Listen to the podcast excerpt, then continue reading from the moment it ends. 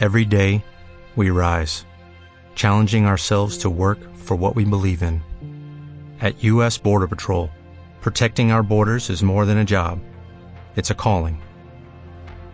Agents answer the call, working together to keep our country and communities safe.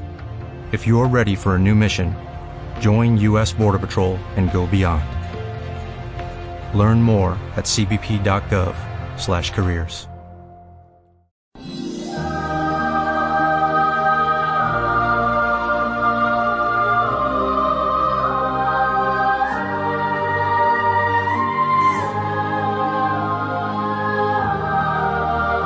Vida, un santo.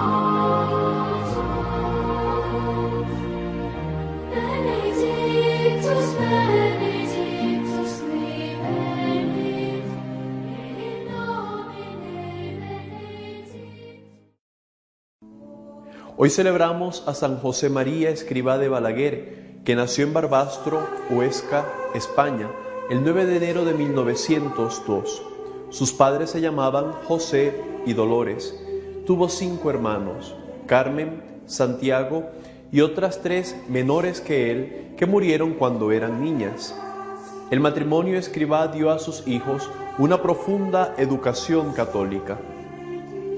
En 1915 quebró el negocio del padre, que era un industrial de tejidos, y hubo de trasladarse a Logroño, donde encontró otro trabajo en esa ciudad.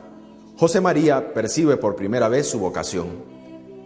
Después de ver unas huellas en la nieve de los pies descalzos de un religioso, intuye que Dios desea algo de él, aunque no sabe exactamente qué es. Piensa que podrá descubrirlo más fácilmente si se hace sacerdote y comienza a prepararse primero en Logroño y más tarde en el seminario de Zaragoza. Siguiendo un consejo de su padre, en la Universidad de Zaragoza estudiará también la carrera civil de Derecho como alumno libre. Don José Escribá muere en 1924 y José María queda como cabeza de familia. Recibe la ordenación sacerdotal el 28 de marzo de 1925 y comienza a ejercer el ministerio en una parroquia rural y luego en Zaragoza. En 1927 se traslada a Madrid con permiso de su obispo para obtener el doctorado en Derecho. En Madrid, el 2 de octubre de 1928, Dios les hace ver la misión que desde año atrás le venía inspirando y funda el Opus Dei. Desde ese día trabaja con todas sus fuerzas en el desarrollo de la fundación que Dios le pide, al tiempo que continúa con el ministerio pastoral que tenía encomendado en aquellos años, que le pone diariamente en contacto con la enfermedad y la pobreza en hospitales y barriadas populares de Madrid. Al estallar la guerra civil en 1936, José María se encuentra en Madrid. La persecución religiosa le obliga a refugiarse en diferentes lugares.